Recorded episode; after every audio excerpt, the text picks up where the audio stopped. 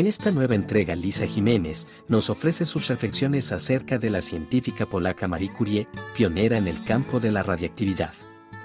Curie fue la primera persona en recibir dos premios Nobel en distintas especialidades, física y química. Hoy su vida nos llega en una producción de Netflix con un poco convencional relato que para revivir la vida de la física y química polaca toma como base el libro biográfico, Radiactivo, ilustrado por Marie Curie. Esta versión cinematográfica y biografías de Marie Curie sirvieron de inspiración al comentario sobre esta emblemática mujer, que nos presenta Lisa Jiménez. La revista, el medio de opinión apoyando las expresiones culturales.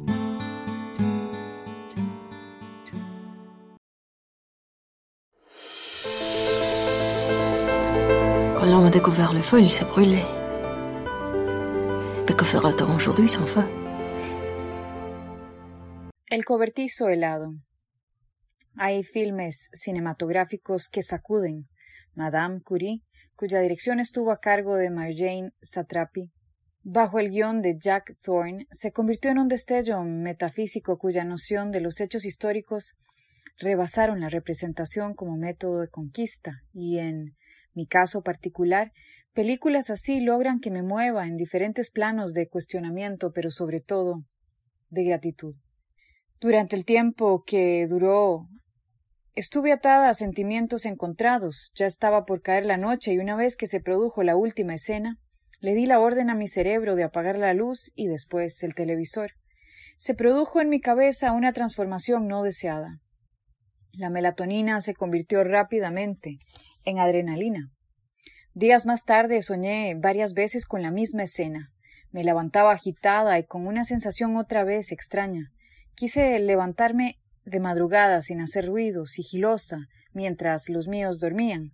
Quizá lo único que necesitaba era pintar el laboratorio donde Marie trabajó en días de lluvia, dibujar los desechos separados de Plecbenda, trazar a lápiz cómo las manos de Curie lavaban los desechos, eliminaban las impurezas visibles hasta machacarlos, disolverlos, filtrarlos y purificarlos, para luego volver a repetir el proceso una y otra vez. Imaginé entonces el cobertizo helado, esa mezcla de establo y sótano para almacenar papas, con vidrios rotos, ventanas húmedas, goteras en el techo sin ventilación, sitio sagrado de experimentación donde Marie, junto a su esposo, lograron a través de este proceso entender que los residuos que se generaban eran más radioactivos que la plegvenda inicial. Su radioactividad era cuatro veces más intensa que la del contenido del uranio. Vaya condiciones.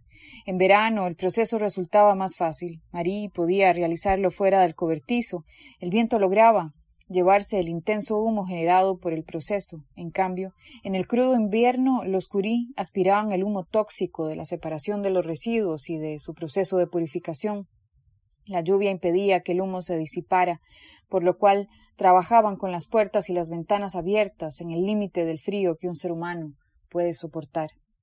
Qué impactantes las líneas de contraste, esas dos estaciones cuyas circunstancias no detuvieron el objetivo de esta mujer dedicada a la ciencia.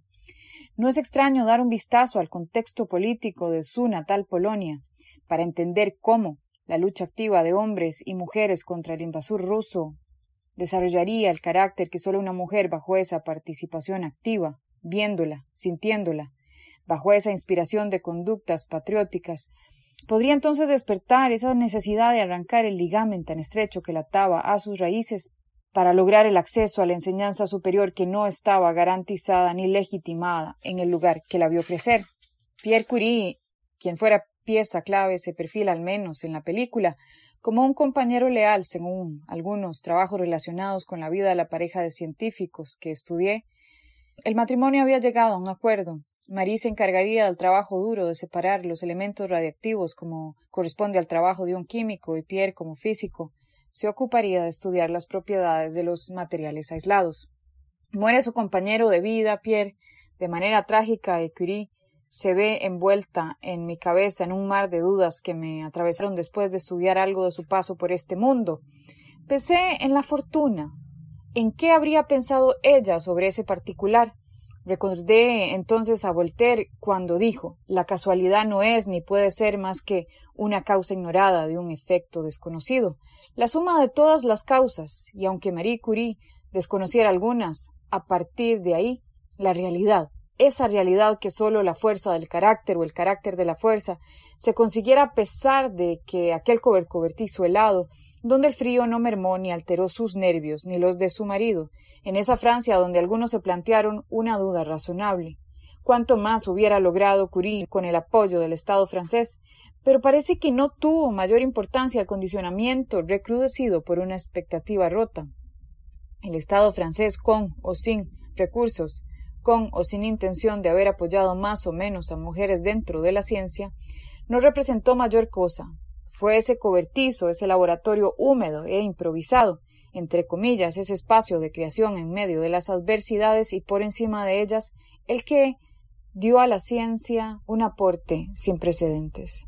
Vuelvo entonces a la fortuna y a cierto refrán árabe que reza Si tiras al mar un hombre con suerte, saldrá con un pez en la boca. Curie, María Solomea, fue una mujer que se tiró al mar y sacó centenares de peces de su boca, aisló el radio y el polonio, dándole el nombre de radioactividad. Parte de su trabajo tuvo lugar en un cobertizo húmedo, donde María Solomea, sin sentirse disminuida, trabajó en silencio y en la disciplina de sus días le dio al mundo una herramienta, vaya herramienta. De la película Madame Curie rescato alguna frase representativa para las luchas feministas sobre todo. Su hija la acompaña y estando al frente en aquella horrorosa escena de la Primera Guerra Mundial, Curie le dice mi mayor problema no fue ser mujer, sino no haber contado con suficientes recursos económicos. Posteriormente su hija también sería galardonada con el Nobel junto al marido, repitiendo la historia que le dio a la ciencia un aporte extraordinario, gracias sin duda al trabajo incansable de un matrimonio dentro de lo que este artículo denominó un cobertizo húmedo. Dans la vie, rien n'est à craindre. Je suis heureuse de pouvoir consacrer ma vie à mieux comprendre le monde.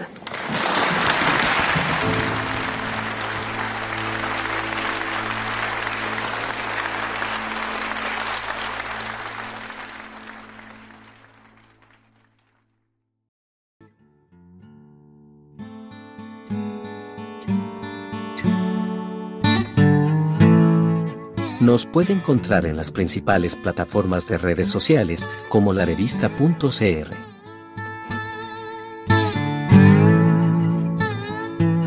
El medio de opinión apoyando las expresiones culturales. La revista. La revista.